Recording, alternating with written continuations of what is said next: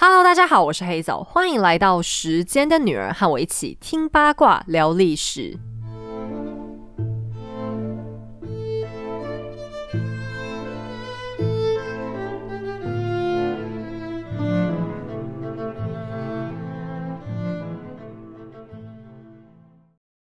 今天故事开始之前，要先来跟大家介绍一个好东西。就是平常虽然我都在夜配，然后不停的生活，但今天我还是想要邀请大家做一个另外的事情，就是把你们的钱价值可以 hold 住，努力让它不要变薄。那讲到这件事情呢，我就想到前两天，我就突然问神都有一个蛮三八的问题，我就突然突发奇想问他说：“哎哎，你人生当中啊，有什么事情是你觉得很遗憾的吗？”那其实我就随口一问，本来想说可能可以听到一些很伤春悲秋的答案，就没想到他就立刻果断说有。可是因为他实在回答太快速，我就突然有点生气，问他说：“有什么？你讲清楚，我是遗憾什么？”因为我本来以为他是要开玩笑回答我说：“有啊，就是跟你在一起之类的。”就他就用一个莫名其妙的表情看着我，因为他是要跟我讲一个就真的很认真的答案。他说呢，他很遗憾，一直到年纪很大之后才开始认真的了解理财。诶，像这对话其实也是出乎我的意料了，因为我本来问的时候是抱着一种很假掰文青的态度，想说。应该可以得到一个，就可能很琼瑶阿姨之类的答案吧。就果然钢铁直男就没有理我。可是我后来仔细想了一下，我觉得他回答真的很有道理。因为神队友啊，他是三十好几之后才开始真的学理财。那在这之前，他就是呃上班赚钱领薪水，就有关钱的这件事情就没什么波澜。那坦白说，他以前的薪水算是很不错，就算相当不错。可是那钱说真的也是经过他手上而已，就没有变多，甚至也都留不下来。原因就是他对钱没有什么概念。所以我们刚交往的时候，其实我常常收到一些，呃，其实我根本用不到，也没有很喜欢，然后还要假装收到很惊喜的礼物。你们知道谈恋爱嘛？就我的爱情秘诀就是收到乐色也千万不要抱怨。所以后来这些东西很多都默默在搬家的时候被他自己丢掉了。那我当时是也没有对他花钱这件事情有什么意见啦。一方面我自己其实也没有到很懂理财，二方面是那时候才刚交往，没有很久时间，就你凭什么对人家钱在那边指手画脚，搞搞不好过两天要分手，在那边啰嗦屁。不过，随着我们在一起时间变长之后，他就开始也越想越多，所以他就开始比较认真的在研究理财。那他现在的理财知识就已经比一般人要算深入蛮多的，甚至比我这个学经济的人还了解更多更多。因为坦白讲，我以前就是不好好读书，然后经济跟财经其实也没有完全相关啦，所以在理财这一块，我自己也是觉得 啊，还蛮困扰，就知道要做，可是不知道呃种种的技巧怎么去研究它。那我们家是这样子的，因为神队友对这些事情比较研究，所以他在做都是一些比较比较比较刺激一点的投资操作。那我自己的话，因为没有那么擅长，所以就会走一些比较谨慎一点的路线。因为我们也没有把所有的钱都拿去让它刺激啦，总是要分批进行嘛，鸡蛋不要放在同一个篮子里。像最近物价上涨啊，如果我们是把钱都只是放在银行账户里，或是你你的某个抽屉里面，那实际上也是亏的哦，因为你的钱没有变多，可是东西变贵啦，可以买。买到的东西变少了嘛？那今天的品牌爸爸国泰证券，他们就请我帮忙介绍他们的一个定期定额服务。那我觉得这也是一个很好的机会，因为我自己试了一下之后，觉得也还蛮适合像我这样理财观念的人。那什么叫定期定额呢？其实讲简单一点啊，就是存股。你把钱放银行里累积叫存钱嘛，那把股票买起来放着在证券账户里面累积，这就叫存股。那存股跟存钱有什么差？有啊，首先就是现在的存款几乎是没有什么利息的。可是如果你是拿钱去买一些比较稳定、有在发放红利的股票，这个利息通常都会好更多。那定期定额它的做法就是每个月的固定时间，自动帮你把一笔钱转换成对应的股票数量。然后接着你就放它在那边，像存钱一样慢慢的存着存着。可是每一年各大公司在发放股利的时候，你就会自动收到。那当然，另外一方面来讲，存股的风险还是会有的啦。所以重点还是你要能找到一个比较好的标的，也就是股价可能比较稳定的，可以发放红利，可是股价本身比较不容易亏损。那假如你是一个投资的初学者，比较没有办法评断说哪一个股票比较好或是不好，那我会推荐你参考一个叫做 ETF 的东西。ETF 它意思是，就有些大银行、大证券商啊，他们会挑选很多家他们觉得优质，然后可能相似性质也比较高股票，打包在一起卖。那这样的话，如果你是花同样的钱去买单一个股，跟你买 ETF 的话，ETF 它的风险比较容易会被分散出去。那国泰的好处是，他们挑选出来可以进行这个定期定额的标的算比较多，股票跟 ETF 都各有八十档，而且它的自动扣款日期是很弹性的，你想要设定每个月几号都 OK，这样你就可以比较配合你薪水入账的时间去分配你手上的金流。那为了帮助新手，这边要先提醒一下，想要使用证券服务。就是要可以购买股票或者是 ETF 的话，你首先必须要申办一个国泰的银行账户。那国泰他们通通都只要线上就可以申请了。你如果去现场开户，通常都会等蛮久的，特别是银行户都要搞个，我记得我好像等过两个小时吧，就很扯。可是国泰他们线上的话，真的两三分钟就可以进行完毕了。那等证券账户开通之后，记得要去下载一个叫做国泰证券一柜台的 App，然后就可以在里面研究看看定期定额啦。那国泰他们的定期定额的最低门槛非常低，就一个月最低缴一千块就可以试，所以也不要觉得说啊买股票一定是要花大钱什么的，不用，你就把它当存钱一样看待就好。而且他们的手续费超级便宜，就是如果每个月啊你选的那一个标的是固定存在一万块以内金额的话，那个手续费几乎真的低到你没有感觉。那当然了，今天跟大家介绍的是最入门的操作。我在这边还是要提醒大家，不要听信报名牌，不要蒙着眼睛乱买。平常还是要稍微看一下财经的新闻，然后多多研究一下会比较好哦。那像现在股市已经没有像之前一样高的很夸张，就不管是台股还是美股了，现在股市的点位都算是在相对比较合理的一些位置。那如果是投资老手的话，我觉得也可以参考一下，因为国泰他们的手续费折扣算是还蛮优惠的。那现在开始到七月二十号以前，只要在时间的女儿粉丝专属页面登录手机号码，然后再成功开通国泰的证券户，就会送一个回馈礼，是便利商店一百元的商品卡。相关链接我都会放在文字说明页。那为了要帮助理财新手们踏出新手村，我会特别在 Facebook 上面稍微介绍一下要怎么操作整个流程呢。那真的邀请大家一起来把你们的钱钱变健康啦！那在故事正式开始之前，要先来做几个前情提要。首先就是经过严重的天花之后，彼得和叶卡捷琳娜的关系出现根本性的裂痕，而叶卡捷琳娜并没有意识到自己到底做错了什么，导致她也没办法在第一时间就做出弥补的措施。彼得原本出于友好的态度。每天都会主动去找叶卡捷琳娜聊天说笑，可是大病之后，他仅仅是出于礼貌才维持了这个做法。没有多久之后，他开始百般找借口，不愿意过去，甚至干脆再也不去了，把自己藏在玩具士兵当中，做着白日梦。而彼得长期的健康问题，还有恶劣的人际关系，也终于酿成伊丽莎白女皇的心头大患，生怕俄国的继承问题会导致更严重的后果。女皇必须立刻准备一个 Plan B，于是，一场全新的宫廷八点档就这样揭开了序幕。西元一七四五年，俄罗斯新封的女大公叶卡捷琳娜·阿列克谢夫娜站立在新娘房的中央，等待着身边人的摆布。帝国的统治者伊丽莎白女皇正站在她不到一公尺远的地方，精明地打量着一切。早晨六点，十六岁的叶卡捷琳娜就被叫起床，开始一连串极端复杂的穿衣打扮。今天是她出嫁的大日子，可是身为新嫁娘，她却没有一丝喜悦，只有无尽的恐慌和麻木。当然，你从外表是看不出这一切的。在旁人眼里，女大公依旧漂亮、端庄又举止得体。叶卡捷琳娜一醒来就被催促着去洗澡，然后就一丝不挂的在女皇面前慢慢被打扮起来。她很瘦，非常的瘦。女官们在她身上套了一层又一层的布料，最后则是一袭银白丝线织成的巨大礼服，还有一件银色的厚重斗篷帮助她保暖。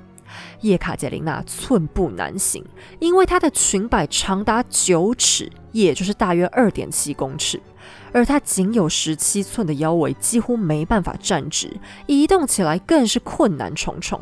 等她被挂上了镶满钻石珠宝的各种首饰之后，她觉得自己应该被压得矮了三寸。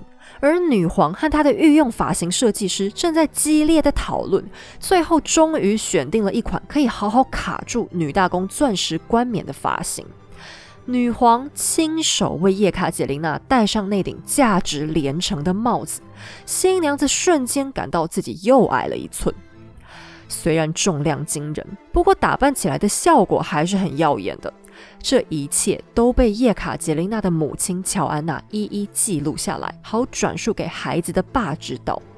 女儿今天非常的美，原本过度苍白的脸被抹了一道胭脂，一头黑色秀发上点缀的钻石格外耀眼，让她看上去就像一朵闪烁着星光的玫瑰。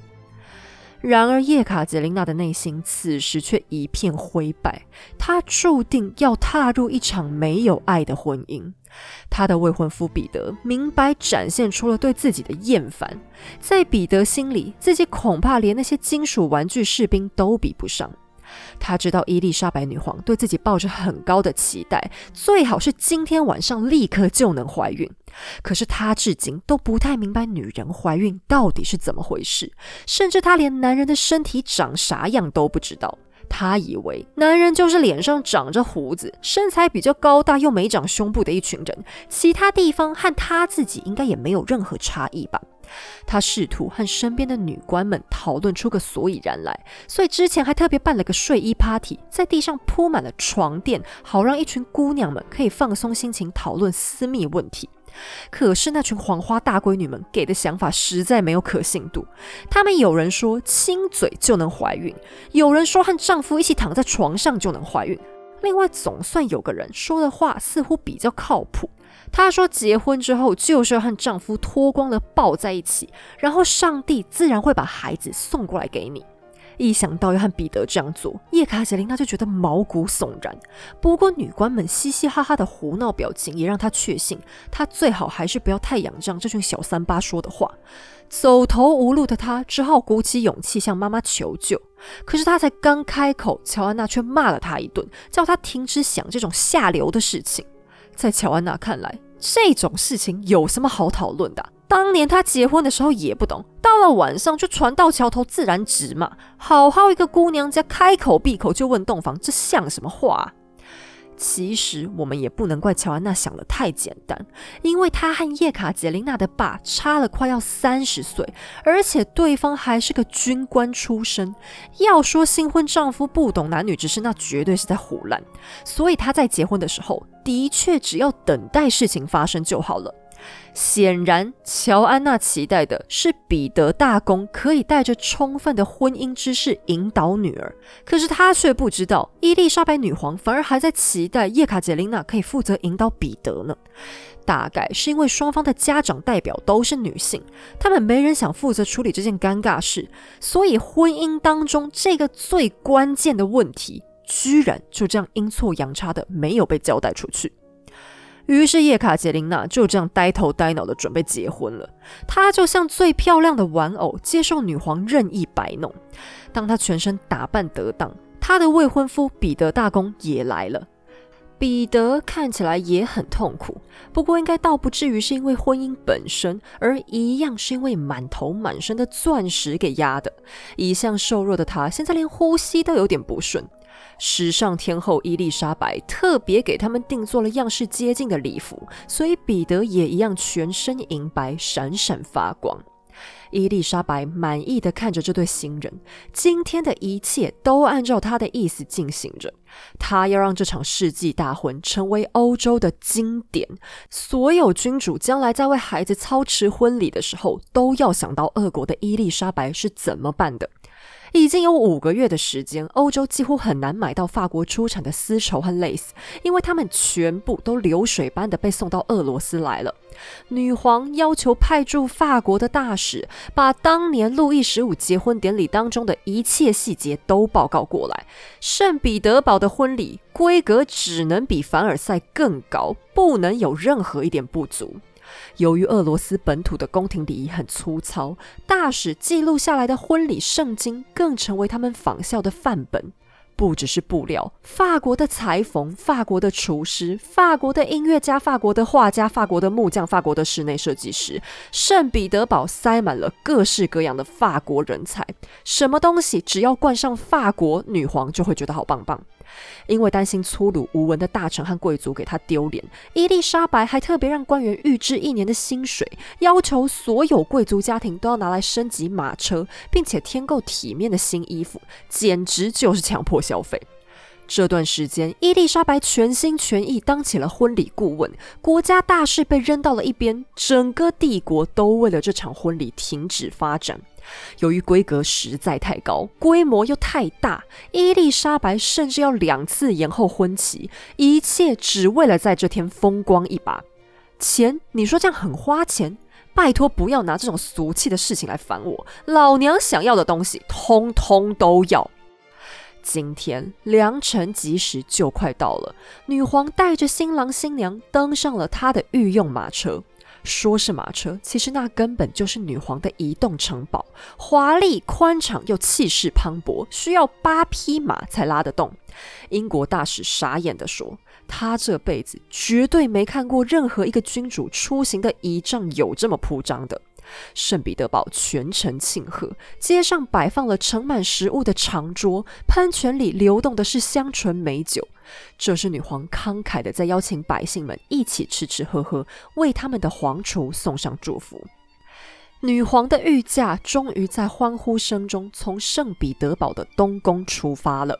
御驾带领着浩浩荡荡的二十四辆车队，开往位于克山的圣母升天大教堂。这里是当年恐怖伊凡击败蒙古人的地方，大教堂已经在此屹立不摇数百年，彰显着斯拉夫人的光辉。而大教堂里面是东正教庄严又枯燥的仪式，有别于现代婚礼的热闹和欢乐，东正教的大婚却是无止境的祈祷和圣歌。新郎看起来已经快死于无聊了，而新娘更是被一身盛装压得动弹不得。整整三个小时的仪式，几乎让叶卡捷琳娜当场石化，沉重的冠冕更让她头痛欲裂。一直熬到了晚上的宴会，她早已精疲力竭，而女皇却无情的不准她提前告退。按照传统，新娘还要带着一身贵气的负担和几名皇亲国戚跳舞呢。一切的繁华热闹将会这样持续好几天，但其实叶卡捷琳娜的内心一片凄凉。在自己生命当中最重要的夜晚，她的父亲却无法出席见证。这并不是说爸爸不爱他或者不想来，事实正好相反。这几个月来，爸爸不断要求妈妈，请求女皇给他安排一个好位置，而乔安娜也使出了洪荒之力，想让女皇点头答应，却迟迟得不到最后的答复。叶卡捷琳娜原本还巴望着，或许婚礼当天可以看见爸爸的身影惊喜出现，而她这个简单又自然的愿望却还是破灭了。女皇冷淡地表示：“恐怕俄国人民看见那位德国将军就会厌弃女大公的，亲家公还是不要来的好。”这既是对叶卡捷琳娜的无情，更是对她的羞辱。所有人现在都看明白了，女大公的心情无足轻重。她只不过是女皇的棋子，唯一的功能就是成为生育的容器，除此之外再无其他。婚礼之后，急着想抱孙的女皇迫不及待地想进到送入洞房的环节。舞会才进行到一半，就在她的坚持之下草草结束。女皇让新婚夫妇手拉着手，亲自护送他们进入准备好的婚房。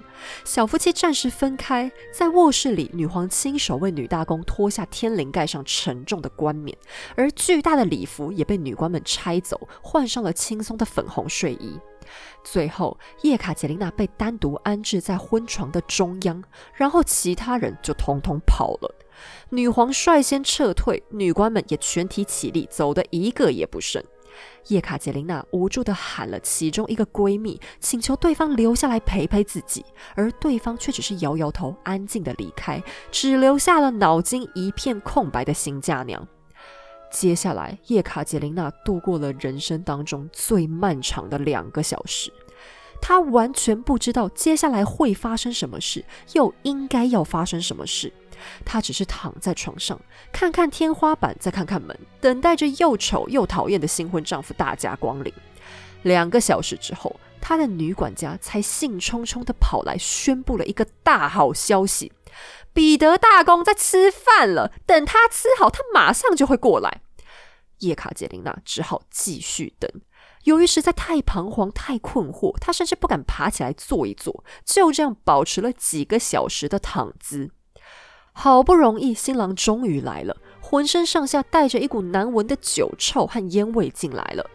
由于在俄罗斯的生活太痛苦，彼得酗酒的问题越来越严重，喝醉了更会动手殴打仆人，你几乎找不到他没喝酒的时刻。据说，在他们两个小时后，十岁、十一岁的首次见面，叶卡捷琳娜就闻到过他身上有酒味。这么小就开喝，那难怪彼得很笨呢。酒精可是很伤害儿童大脑的东西。显然，他也没打算清醒的度过新婚之夜。他进房之后，一看到叶卡捷琳娜躺在床上，就发出了一阵怪笑，还说了这样一句：“要是我的仆人知道我们俩躺在一起睡，他们应该会笑死吧。”接着，他就倒头睡着了。那我个人觉得彼得其实应该是装睡啦，因为对他来讲，这结婚是超级尴尬。我不太确定他对自己呃该做的这些事情是到底不知道，还是真的办不到。据说他的仆人有用一种非常低俗的方式跟他介绍过圆房这件事情，可是因为他们用了一种很戏谑的口吻在讲，而且也并没有强调这件事情能给他带来的的乐趣。所以彼得对人与人产生连结的印象就是很恶心又很怪，他宁可睡觉也不想试试看。那他这样子，叶卡捷琳娜当然更不可能自己送上去了，主要是他也不知道要怎么送上去嘛，所以就只好一起睡着了。第二天一大早，女大公的管家兴冲冲的跑来打听昨晚的状况，得到的却是一阵沉默。虽然叶卡捷琳娜不知道闺房密室到底应该怎么进行，可是她也觉得应该不可能就像昨天那样吧？那请问这跟自己平常一个人睡又有啥不同呢？可是因为实在太害羞又太尴尬，所以她紧闭着嘴不肯吭声。第二天晚上，新婚夫妻还是像两根平行线一样各睡各的。第三天、第四天、第五天，事情毫无改变，这个情况就这样持续了好几年。当然，现在只是这好几年的刚开始呢。叶卡捷琳娜要受的罪可远远不止一件。结婚之后，她的处境就像是云霄飞车俯冲一样向下坠落。新婚第二天，叶卡捷琳娜就发现自己身边叽叽喳喳的闺蜜们突然很安静啊。每当她想找人说话的时候，小姐们就会集体消失在她的视线里。当他好不容易逮到其中一位女官，对方却有如惊弓之鸟一般。老天呐，您快离我远一点吧！我甚至被禁止不能和您说话呢。这个消息对叶卡捷琳娜带来的震撼无疑天旋地转。她猛然惊觉，自己的社交圈已经彻底遭到控制了。现在，如果她想找人说说话，那就只剩下彼得。可是彼得根本不把她当回事。新婚一个月，他日日都跟自己的德国仆从混在一起，对着玩具士兵乐此不疲地做着元帅梦。好不容易，他终于有话要和老婆讲了，结果他却是说自己深深爱上了女皇身边的一个女官，还觉得叶卡捷琳娜一点也比不上人家。那你说这个所谓的婚外情到底是不是真的呢？坦白讲，没有人能确定，因为好像也没人知道他究竟跟这些女官有没有发生过什么亲密关系，也很可能这只是彼得帮自己找的借口，这样他才能交代为什么婚礼之后圆房一直没有成功。哦，不是我的问题好吗？是叶卡捷琳娜没有魅力啊！我看到他就倒胃口，好不好？谁想跟他睡啊？如此说来，他就可以推卸责任了。他的那些德国下人虽然没有给他良好的性教育，可是却给了他更烂的婚姻建议。他们告诉彼得，结婚之后，老婆就属于你了，你就是老婆的主人了。没有你的同意，你老婆连话都不许说呢。如果他不肯闭嘴，那你应该亲手敲打他的脑袋哦。更奇葩的是，彼得竟然把这些话原封不动地转述给叶卡捷琳娜听，帮助老婆清楚地认识自己的地位。幸亏彼得没有生在现代，不然我倒是还蛮想看他跟安伯赫德结婚的。可是叶卡捷琳娜不是安伯赫德啊，她是知书达理的大家闺秀，所以她唯一的反应就是一连串被雷打到的表情。除了感到羞辱，叶卡捷琳娜孤立无援。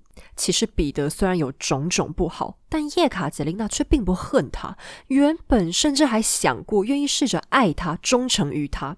毕竟哪个做老婆的会不想努力经营出一段幸福的婚姻呢？但多年后的叶卡捷琳娜是这样说的。倘若我的丈夫还有一点点爱人的能力，或表示出一点点爱人的意愿，我都乐意对他满怀爱慕。可是我渐渐发现了真相，那就是如果我允许自己爱上一个如此可悲的男人，那我就会是全世界最可悲的女人。那道伤疤一直停留在我心上，我暗自打定了主意。从今往后，假如一个男人不能百分之百的回报我的爱，那我绝不会敞开心胸爱他。我的心原本就只该毫无保留的属于只爱我一个人的丈夫。好，以上这段话呢，其实全文还要更长，但是我稍微拿掉了一些叶卡捷琳娜有点自怨自艾的部分了。可是揭露出来的这一些，我想要送给所有在爱情里面载浮载沉的人，男女都一样了。如果你觉得你现在的男朋友女朋友很烂，那么麻烦你把刚刚那段话重播二十遍。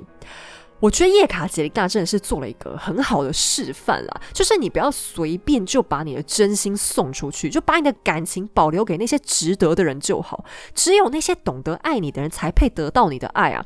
那如果他不爱你，那就拉倒啊，就不要折磨自己，非去强求那么痛苦的关系嘛。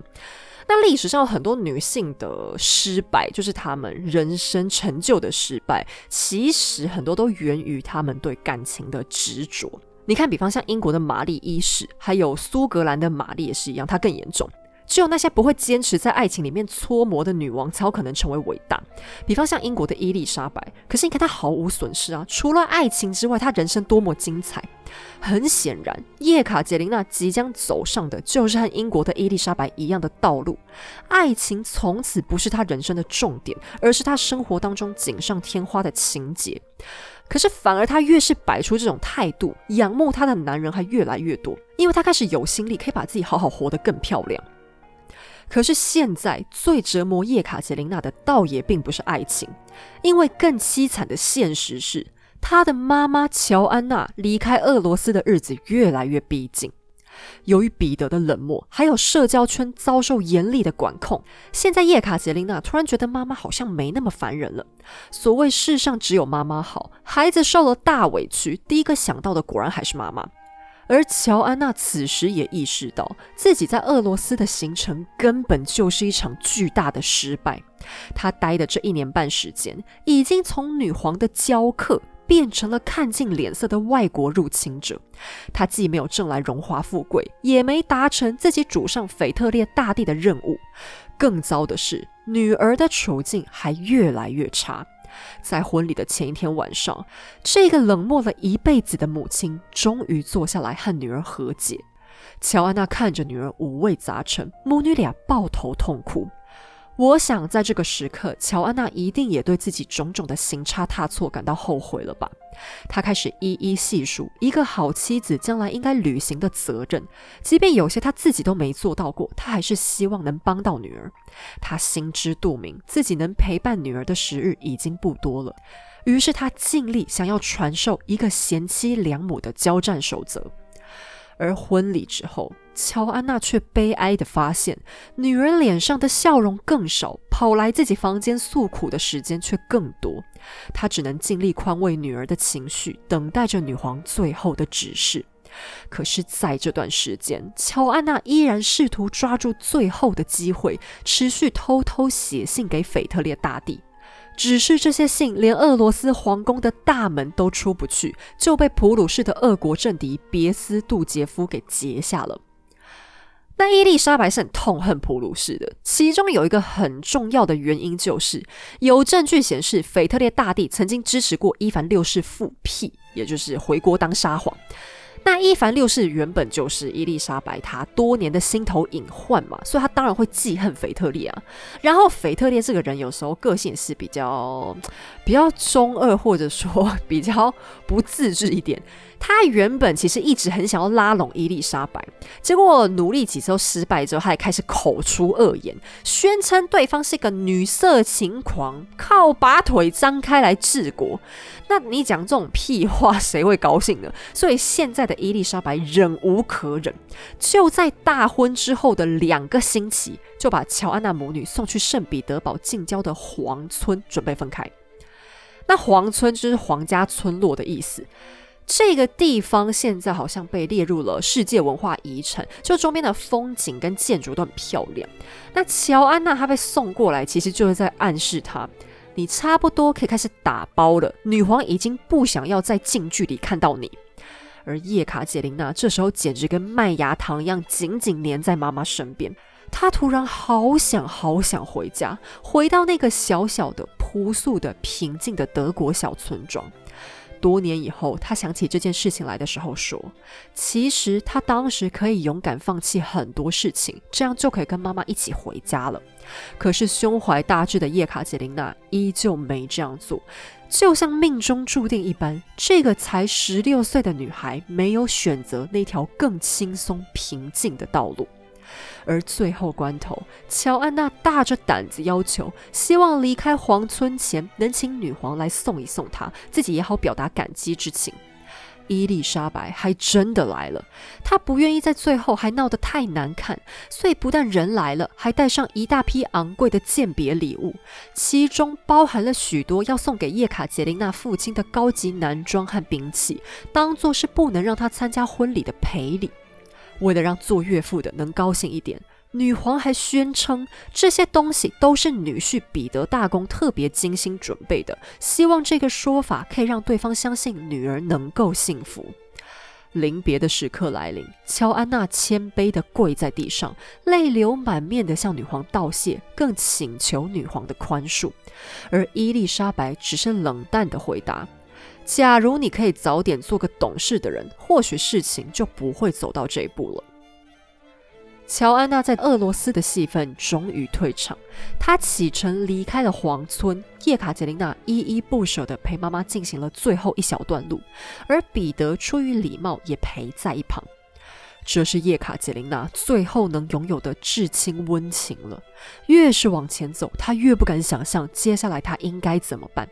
可是第二天一早，当他醒来之后，却发现妈妈的房间空无一人。大概是不想让女儿太过悲伤，乔安娜静悄悄地走了。从那天之后，叶卡捷琳娜毕生都没有再见过任何一位至亲，孤独地走在了一条前无古人后无来者的道路上。然而，伊丽莎白的狠招现在才正要发动。他当即驱逐了普鲁士的驻鄂大使，并写信给乔安娜，要他亲自把这件事当面告诉腓特烈大帝。他的目的就是要羞辱腓特烈和乔安娜，嘲笑他们的间谍工作做得有多差，导致腓特烈甚至从此还记恨上了乔安娜。但乔安娜留下的苦果可远不止如此，她可怜的女儿也被迫承受了一部分，那就是债务。乔安娜是个毫无远见、只图一时爽的女人。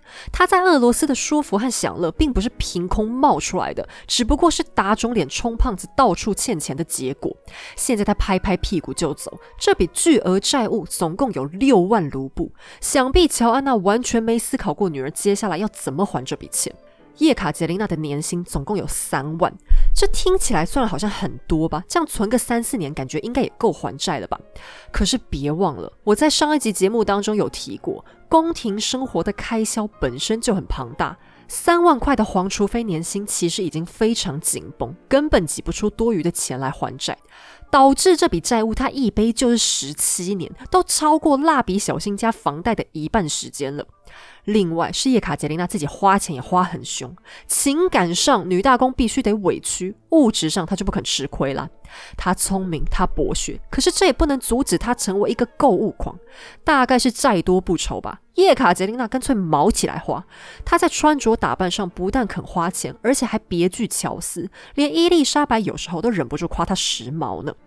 然而，叶卡捷琳娜精神世界的待遇却只能说是每况愈下。每一天，女皇都在等人告诉她女大公怀孕的消息；每一天，叶卡捷琳娜的女管家都会去检查她的床单。可是，每一天，叶卡捷琳娜都以完璧之身起床，以完璧之身入睡。而伊丽莎白向来是个缺少耐心的人。当年她想要一个皇储，彼得就被迫如同一阵风一般的抵达了。当年她想要一个皇。皇除非叶卡捷琳娜每天连觉都睡不饱，就得赶路。可是现在，女皇想要一个小宝宝，这却不是任何快马加鞭能做到的。这时候，她才意识到事实：她曾经心爱的养子和养女，正深深的抗拒着彼此。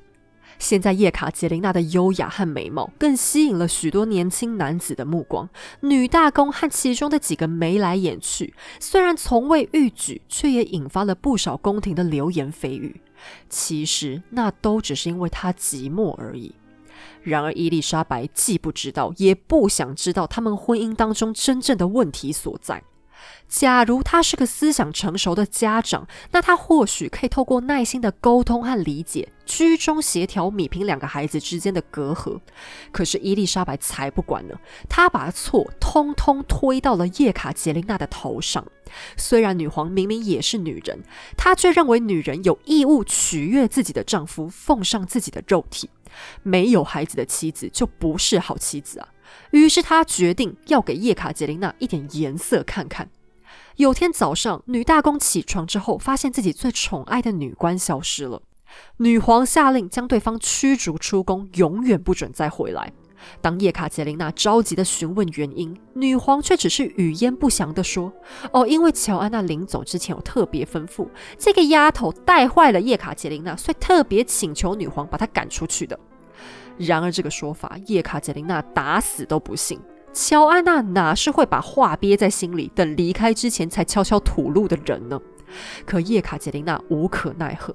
由于女官的家境并不好，她担心之下只好退而求其次，打听对方的去处，并且试着帮忙安排一门好亲事。由于那名女官容貌姣好、性情活泼，叶卡捷琳娜还亲自掏腰包为她准备了一笔嫁妆，所以很快就有年貌相当的优质军官过来应征。正当叶卡捷琳娜终于要放心的时候，那名好军官却突然被调到了一个天高皇帝远的地方，而且几年都不能回来。很显然，女皇这不是明摆着告诉全世界，只要任何人靠近女大公，就准备倒大霉吧？而女皇的动机倒也不单纯只是出于恶意。只是她认为叶卡捷琳娜就是都不肯好好跟彼得讲话，导致双方没人破冰。简单来讲，伊丽莎白就是使出了“假如全世界男人都死光，那你只好这样”的大招，让叶卡捷琳娜社交性死亡，这样她只好去找彼得啦。可伊丽莎白把事情想得太简单了。如果说彼得的情绪只是单纯的讨厌，那或许叶卡捷琳娜可以单方面的勉强自己努力看看，伪装成彼得喜欢的样子。可是他们双方之间的关系远远要更复杂的多。彼得的心结就是在罹患天花之后，叶卡捷琳娜对毁容的第一反应实在太糟糕，造成他内心严重的打击。可是你想哦，假如他是一直都讨厌叶卡捷琳娜，他还真的会这么在意对方的反应吗？我倒是认为，正是因为他很在意这个表妹，所以才会无法面对自己在对方心目中形象彻底破灭。在过去，他偶尔也会对叶卡捷琳娜大发脾气，可是那种脾气在我看来却更觉得像是一种讨好，就好比小男生会故意去拉小女生的头发，想要吸引她的注意力一样。彼得的恶言恶语，是因为他从小接收到的环境教育就是如此，并且他周围的人从来没有对他无私的付出过，所以他要怎么懂得要如何正确表达自己的好意呢？他的确幼稚粗鲁，或许他也从来都没对叶卡捷琳娜产生过男欢女爱的心思，可是他也不曾对其他人产生过任何真正的爱情。后来彼得也结交过一些情妇，可是和爱情比起来，他更像是得到了可以呼来喝去发泄欲望的对象。然而，当他碰上真正严重的大事，他总是会转向叶卡捷琳娜求救。那你这样听一听，可能也会觉得说，哎，黑总你是不是误会了？彼得感觉只是把老婆当工具人而已啊，哪有什么感情？先别急着下定论，因为后面的故事里就应该再过一两集之后的内容吧，可能会出现更多的线索来让你判断。现在叶卡捷琳娜身边的友好对象通通被扫除，更恐怖的是，她的女总管换了一个人，那个新来的女人叫做乔戈洛科娃，我们叫她乔夫人好了。乔夫人出身名门，是伊丽莎白长期的好闺蜜和心腹。她的丈夫乔大爷还是女皇的侍卫，可以说夫妻两个都彻底的效忠于女皇。可是她之所以被派来女大公的身边，最重要的原因是她有着一桩极为美满的婚姻，夫妻情投意合，而且小孩一年一个，一年一个，一年一个，生了一大串。女皇认为有乔夫人珠玉在前，叶卡捷琳娜就能学习如何做个好老婆了。然而，乔夫人的出现只是一场彻头彻尾的大灾难。在彼得夫妇眼中，她根本就是个人形监视器，天天都在跟女皇打小报告。打从她出现的第一天，叶卡捷琳娜就恨她到底。他形容乔夫人头脑简单、没有水准、为人恶毒、自私自利，总之一切和泼妇有关的形容词他都用上了。彼得还跑过来偷偷向他抱怨：“都是因为你不爱我啦，所以现在这个死老太婆才会过来监视我们呢。”而乔夫人上任的第一件事，就是明白告诉叶卡捷琳娜：从现在开始，她不准亲自和女皇说话，有啥想表达的，乔夫人自然会代劳。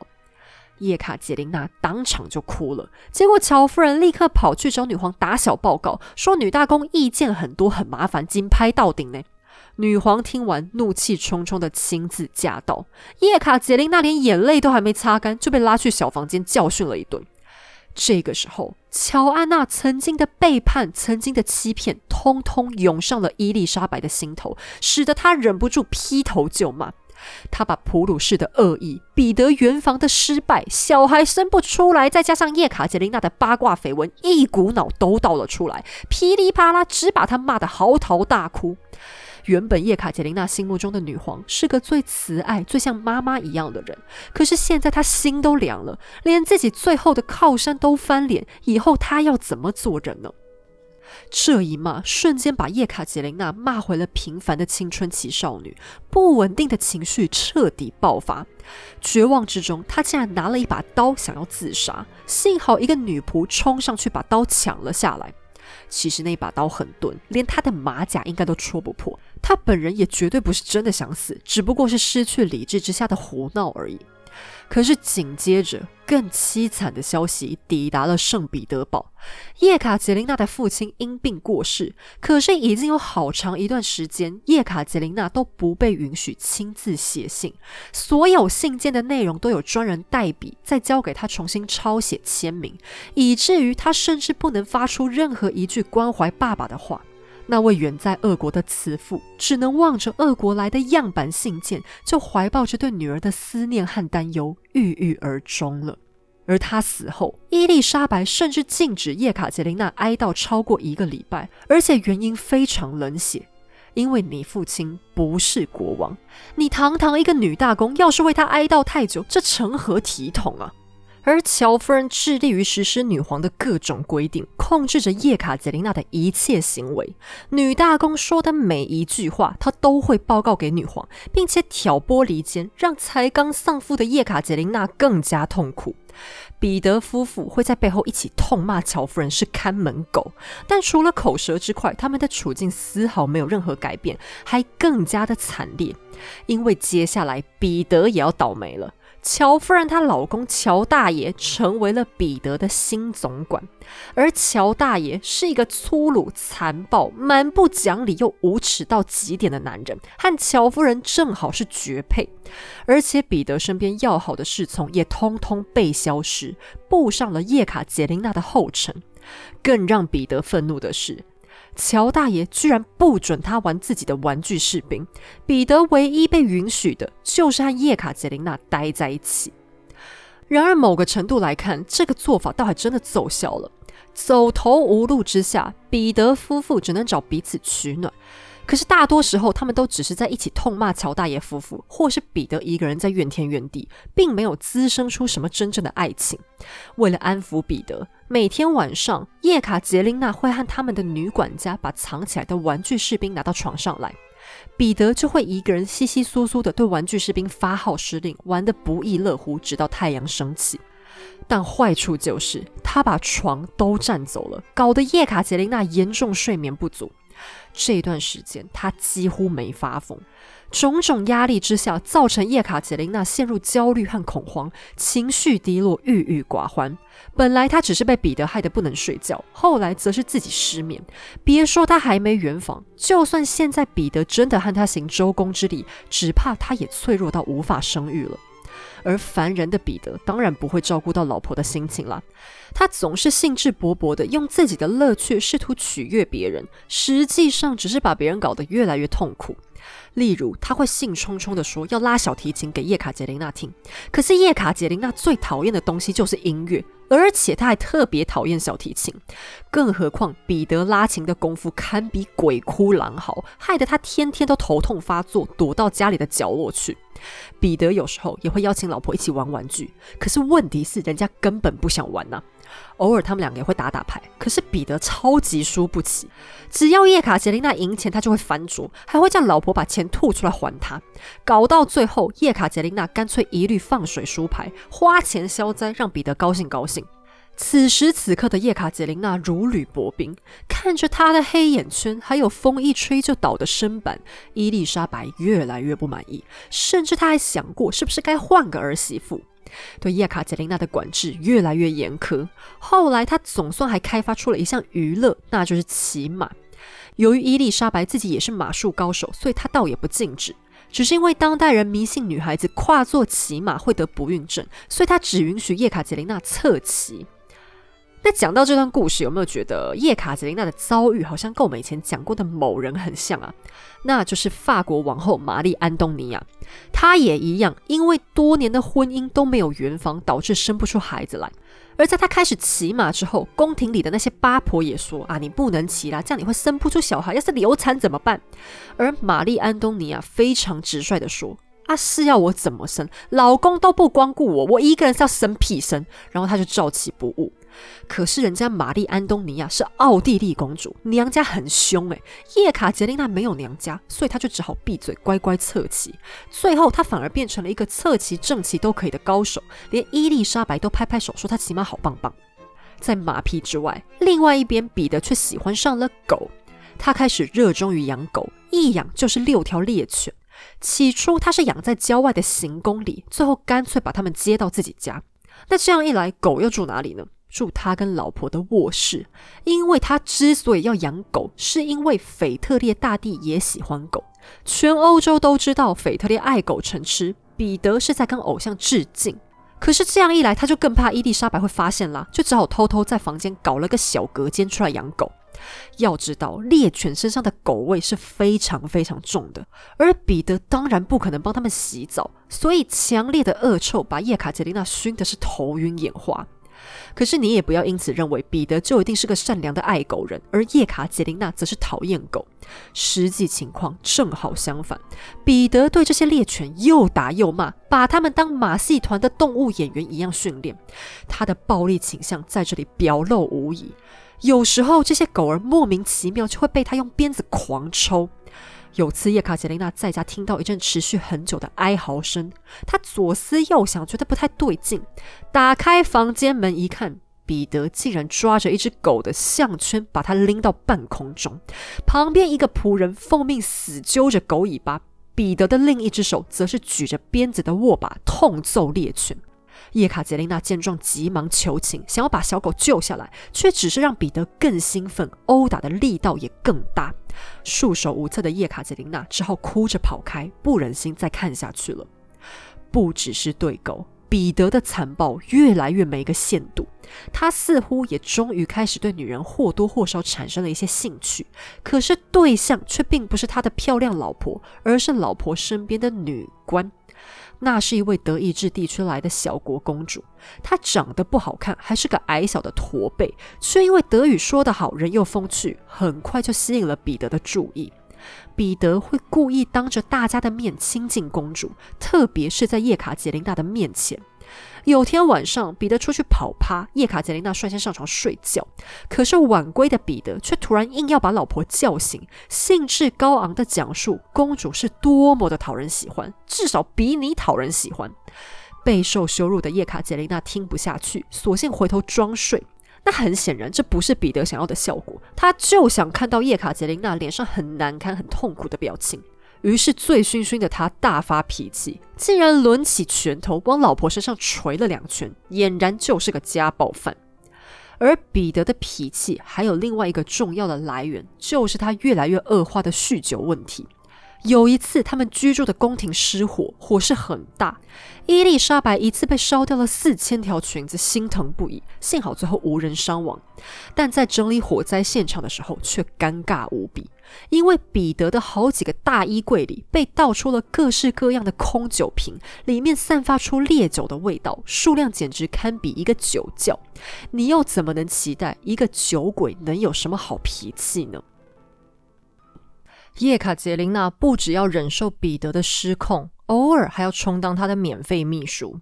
我们别忘了，彼得的身份除了是俄罗斯大公，还是荷斯泰因的公爵。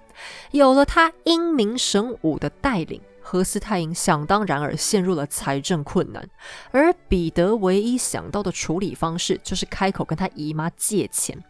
哦，顺带一提，彼得平常都是叫伊丽莎白姨妈啦，所以结婚之后，叶卡捷琳娜其实也是跟着他叫女皇姨妈。那当然，他跟姨妈借的这个钱就是肉包子打狗，想必以后是都不会还的。那伊丽莎白在物质上算是很大方，可是也耐不住三天两头他这样几万几万卢布的来讨。有一次，彼得忍不住对老婆碎碎念说没钱，又要再去跟姨妈借。可是聪慧的叶卡捷琳娜随手拿起账本瞄了一眼，就发现其实根本不需要借啊。她在账本上写了几笔，就立刻解决了彼得的周转问题了。从那之后，彼得干脆把荷斯泰因的国务都交给叶卡捷琳娜，他的大臣们全都松了口气。因为彼得又笨又懒，常常一件芝麻绿豆大的事情都要拖上三五个月才肯处理，而精明的女大公却只需要几分钟就能搞定。而这也算是叶卡捷琳娜的治国初体验吧。除了治国，彼得在很多方面其实都很依赖叶卡捷琳娜。有次，这个笨蛋又自己在房间里做白日梦。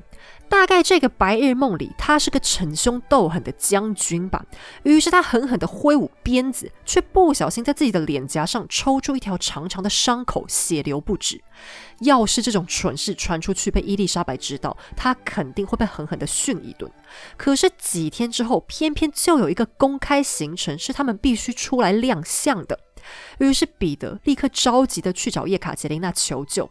女大公赶忙拿来自己的化妆品和药箱处理，当天再搭配上她巧妙的转移话题技巧，才成功的为彼得遮掩了过去。总的来说，叶卡捷琳娜其实还是努力的扮演着她的角色，只不过这个角色不太像是彼得的妻子，更像是彼得的大姐姐。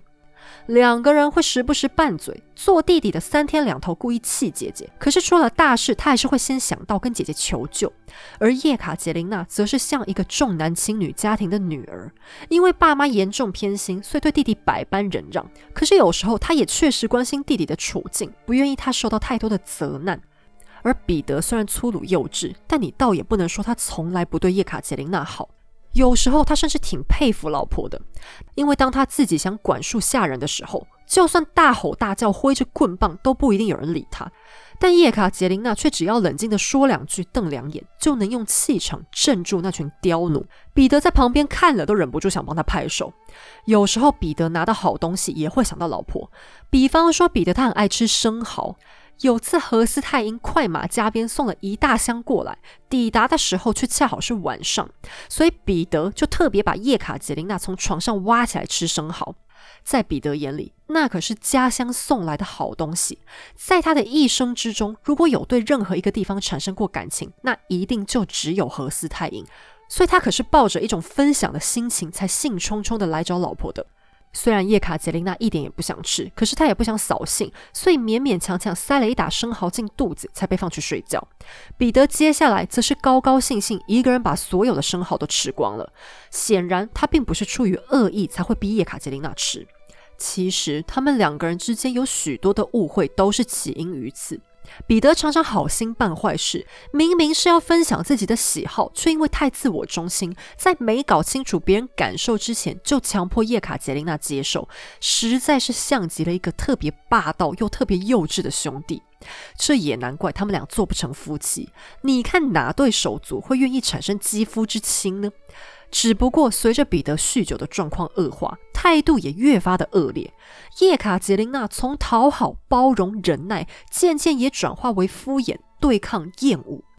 到了后来，他们之间终于连最后一点点革命情感也荡然无存了。然而伊丽莎白才不想管这么多，她对现况厌烦到了极点，也彻底失去了耐心。一年、两年、三年、五年。叶卡捷琳娜不要说是怀孕迹象，她甚至都还是完璧之身。而伊丽莎白这个跑趴天后，因为多年来乱吃乱喝，不好好睡觉，又是发胖又是生病，健康状况常常警铃大作。于是现在，伊丽莎白已经不在乎彼得能不能有小孩了，只要是一个大家都以为是彼得的孩子就可以了。走投无路的女皇竟然使出了杀招。她知道叶卡捷琳娜有几个眉来眼去的小鲜肉，原本她还为彼得感到生气，所以流放了其中几个。可是现在她却反其道而行，找了其中眼神最缠绵悱恻的那个回到宫廷陪伴女大公。这个时候，叶卡捷琳娜已经长成了名闻遐迩的美人，有着一张白皙的小脸，一把纯黑色的长发，还有闪闪发光的蓝色眼睛。小时候曾经自认丑小鸭的叶卡捷琳娜，都对自己的外貌满意极了，当然也轻轻松松虏获了小鲜肉的心。这个时候，叶卡捷琳娜已经结婚长达七年之久，这才终于尝到了爱情的滋味。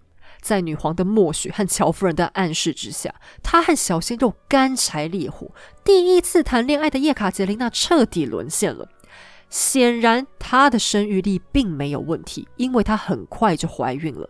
可惜，大概是胚胎发育不良，她一连先遭遇了两次流产，还差点小命不保。可大概是见贤思齐吧，彼得好像开始愿意尽一尽丈夫的义务。居然终于开始光顾叶卡捷琳娜了。于是女大公再次怀孕，这一回老天保佑，她终于生下了一名哇哇大哭的儿子。然而叶卡捷琳娜并没有苦尽甘来，孩子才刚落地，就立刻被伊丽莎白女皇抱走了。曾经她痛恨的安娜女皇用这个方式抢走了外甥女的孩子，如今时光荏苒。伊丽莎白也变成了一个无情残忍的大妈，同样抢走了外甥媳妇的孩子。按照俄国传统，产妇都要在一块放在地上的硬垫子上分娩，而叶卡捷琳娜作为产妇，生完之后竟然就被遗弃在地上，无人闻闻，全身都是血渍和疼痛流下来的冷汗。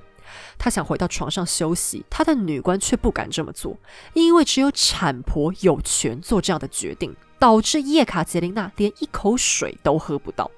可是产婆究竟在哪里呢？女大公要召唤产婆，这个下人竟然叫不来吗？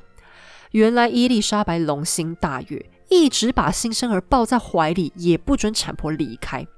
在这位女皇的心目中，孩子是唯一重要的。她早就把叶卡捷琳娜抛到九霄云外去。于是叶卡捷琳娜从一个可怜的女儿到可怜的妻子，现在又多了一个新身份，那就是可怜的母亲。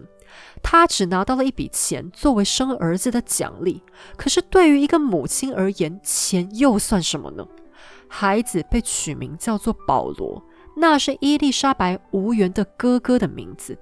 而叶卡捷琳娜从来不曾亲手抱过襁褓中的保罗，甚至还只能远远的看一眼他。假如她想知道保罗过得怎么样，就只能偷偷请人帮忙打听。伊丽莎白俨然自诩为保罗的亲妈，叶卡捷琳娜只不过是她的代理孕母而已。为了掩人耳目，叶卡捷琳娜的情人也被远远的打发走了，让她陷入了更深的绝望之中。女皇曾经赋予彼得和叶卡捷琳娜的母爱，现在一滴不剩的全部灌输到保罗的身上了。可是同时，局势从此彻底被改变。有了保罗，彼得不再是宫廷的必需品。相反的，叶卡捷琳娜却是未来沙皇的生母。这是一件永远无法被否定、无法被弃绝的事实。彼得对孩子毫无感情，但只要伊丽莎白承认这个孩子一天，叶卡捷琳娜就有了一天的保障。在彼得的智商还无法理解的时候，叶卡捷琳娜再一次在政治上取得了领先的地位。而这位新手妈妈虽然因为种种原因陷入了严重的产后忧郁症，却也很快就打起了精神。她马上就意识到，从现在起，她再也不必担心自己在俄罗斯的处境了。没有人能再把他赶回家，他也不再愿意忍耐彼得的种种羞辱和折磨。人生的谷底他已经走过去了。俗话说“母凭子贵”，聪明如叶卡捷琳娜，马上就要抓住机会，狠狠的来一场大反击。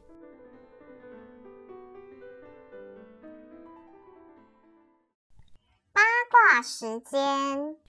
今天要先来跟大家介绍一本书，叫做《希腊神话人物杂学百科图解》。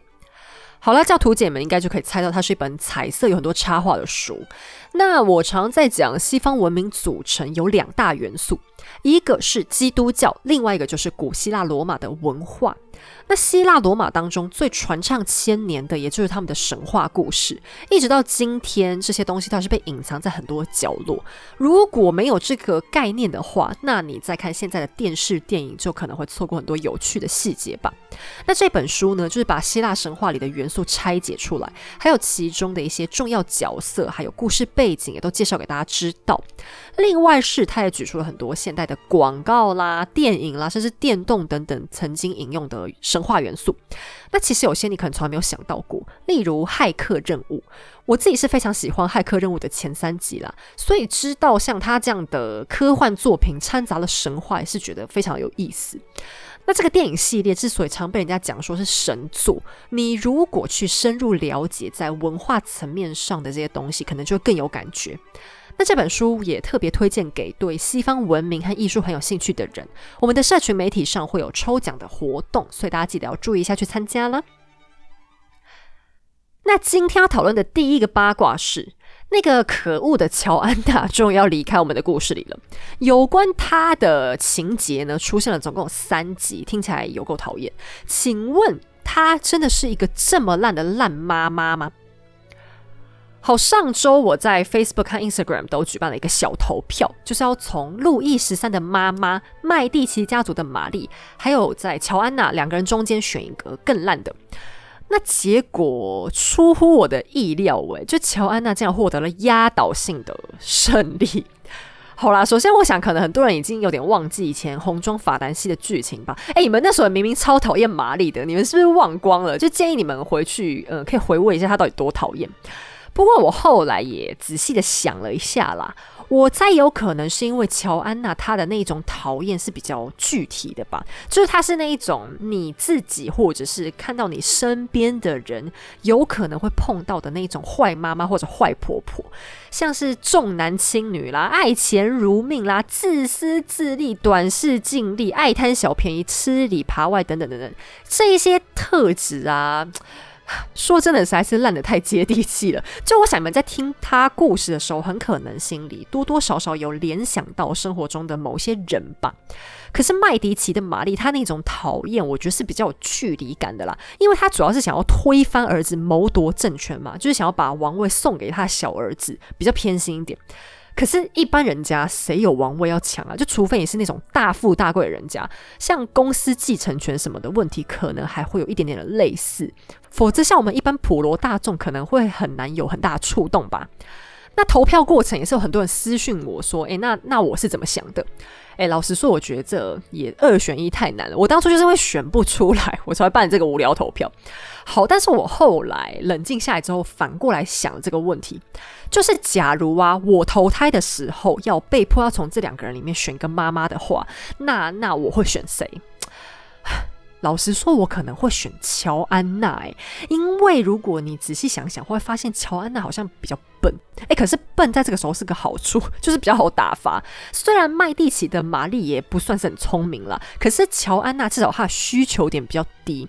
就你只要稍微忍辱负重，他逞一下威风，然后可能多花一点钱，多送他一点东西，就是在物质上讨好他，他是有机会可以被打发掉的。而且他自己只要能够过得很爽，基本上他觉得小孩在旁边爽自己，他也是比较无所谓。然后再是，假如你想要偷藏一些财产，不要被挖走的话，应该乔安娜也比较难把挖出来吧？我会在侮辱他的智商怎么办？可是，像麦迪奇家族的玛丽是比较会要求哥哥姐姐去倾家荡产养弟弟，甚至把他们的钱都直接挖出来抢去给弟弟的那种人。就是你有给还不够哦，要全部都拿出来他才会满意。所以，就好打发的程度来看，我反而会倾向乔安娜一点点。那另外，我还是来讲一下乔安娜后来到底怎么样好了。你们听完可能也会有点点改观了。因为他后来其实应该也是有点后悔自己没有好好照顾女儿，那也有可能是因为他们母女从来都没有分开过。那等分开之后，他才察觉到说啊，其实女儿也也是我的心头肉啦，所以他反而开始很关心女儿。那这种状况，我觉得很多人现实生活当中应该也 超有共鸣的，就是跟爸妈分开之后，反而有种距离美，那感情反而还变好。后来，伊丽莎白她对叶卡捷琳娜不是进行了通讯管制吗？所以发出去的信件都是别人写的，那一看就知道不是叶卡捷琳娜写的。另外，还有很长的一段时间是干脆都不准她发信出去。那乔安娜就非常非常的担心。后来，她就买通了一些去皇宫表演的音乐家，偷偷帮忙传递了大概两三次的小纸条。那她回来看到才比较放心，说啊，还好还好，就至少女儿还是活得好好的。那后来，他还曾经寄过两块巴黎最流行、最时兴的料子去给女儿做衣服。那因为那个样式、材质什么的都很高级，所以叶卡捷琳娜还特别挑了一块去送给伊丽莎白，想要拍拍马屁。女皇还很喜欢，你就知道这个礼物是真的有用心送的。那我从小孩的观点来看一下这件事情好了。叶卡捷琳娜她至少对妈妈还有一种纠结感，就是说她还渴望能够得到妈妈的关怀，所以某种程度上，嗯，乔安娜至少还让她觉得是有希望的，让她可以想要依赖妈妈。可是反过来，路易十三到最后几乎是想到妈妈就开始有点。咬牙切齿，所以玛丽是被流放到老死都不被允许回家，也就是路易十三他主观不想跟妈妈见面。可是叶卡捷琳娜她是很想念妈妈，只是被迫不能见面。那晚年的乔安娜日子也过得并不好啦，因为她老公死了之后，小儿子就继承了安哈特亲王国，那乔安娜就成为了摄政太后。可是因为俄罗斯的事情，他彻底得罪了腓特烈大帝，所以后来腓特烈他一不做二不休，直接并吞掉他们进普鲁士。那乔安娜也只好带着儿子流亡到巴黎去那里逃难。那很遗憾的是，一直到他死前，叶卡捷琳娜在俄国都还是过着饱受折磨的日子，就事情还不是他做主了。不然，我想有机会的话，他们母女是一定还会再相见的。那今天要讨论的第二个八卦是，所以按照我们今天故事的脉络，叶卡捷琳娜的儿子保罗，他的爸爸并不是彼得，而是妈妈的情夫喽。也就是说，保罗根本就不是沙皇的血脉，是吗？好，这问题其实从保罗生下来就有无数的人在问，就当代的人私底下也是很疑惑这问题的。那你可能会觉得很奇怪，就是彼得都七八年不肯跟老婆睡了，怎么就怎么就突然肯了呢？啊，那这一点真的是很难确认到底是真相还是俄国朝廷给出来的一种说法啦。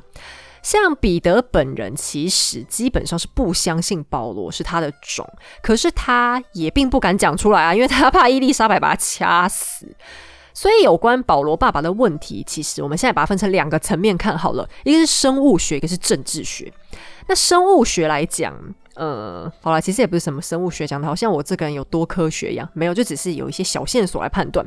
后来保罗长大之后啊，其实就跟彼得就一个德性，长得也像，性格也像，然后不是很聪明，不肯读书，思想迟钝，不肯接受新知，所以叶卡捷琳娜自己就非常肯定的说啊，我跟你讲，他一定就彼得亲儿子。不过这个性格方面，我自己是觉得不太好说。主要是叶卡捷琳娜并没有亲自抚养过保罗，保罗小时候最重要的那个性格塑形的阶段，都是伊丽莎白在负责的。可是伊丽莎白，你们也知道，她不是一个很懂教育的人，所以保罗搞不好就只是被教坏了，也是有可能啦。那从政治学上来说。虽然大部分的历史学家都认为叶卡捷琳娜真的有和情夫很久之前，就是在呃跟彼得之前就已经产生了肉体的纠缠，主要是因为当代其他旁观者留下来的观察记录都是蛮肯定的。可是也有人认为说，呃，伊丽莎白好像不会那么大胆，她有可能只是提供了一个诱因，就跟叶卡捷琳娜表示说，哎，你你赶快生一生，只要你能生小孩，你就可以自由交男朋友了，我就不会再管你。不然，身为彼得大帝的女儿，说她自愿去玷污皇室血脉，有一些人是觉得这观点有点怪啦。不过，嗯。这件事情也是非常不百分之百，因为对于俄罗斯的沙皇们来说，要巩固皇位本身就是一个很困难的事情。你们去看以前一些沙皇的表现就知道，基本上他们大家集体都是挺不择手段的啦。所以伊丽莎白在真的很走投无路之下，会做出什么样的选择？我不觉得，就是我们故事里面的那一种说法是不会发生的。那可是根据叶卡捷琳娜自己写下来的回忆录又是怎么讲的呢？他说他当时跟那些小鲜肉只是调情，只是为了要让彼得嫉妒，看能不能让他吃醋，这样可能闹一闹就有机会拉近关系。可是我觉得这个本身并不合理，因为他后来早就已经放弃跟彼得之间产生任何的感情。再来，最主要是。这一本回忆录啊，叶卡捷琳娜她就是专门想要留给儿子看的。我会很难想象一个妈妈主动跟儿子承认说啊，对了，你就是一个杂种。那另外是更重要的是，她应该会不想让自己留下秽乱正统的骂名，然后她也必须要考量到后面儿孙继承的合法性。并且据说叶卡捷琳娜她自己是有改版过那个回忆录的内容了，在最原始的版本当中，她好像其实有写过那个情夫才是保罗的亲爸爸。不过我觉得叶卡捷琳娜自己本人对这件事。恐怕不是很确定，我在猜，他应该是在同一个时段都跟两个男人有发生过一些交集，就这个时间可能是重叠的。只不过从保罗后面长大之后的行为来看，他真的就是彼得的翻版。好了，我们今天的节目就先到这里。那我想，我现在可能会觉得说，哎，你会不会花太多篇幅在讲述叶卡捷琳娜的故事了？这真的比以前呃玛丽安东尼亚那边还要更多。可是其实呢，叶卡捷琳娜的故事并不是她一个人的故事，而是三个沙皇一起的故事。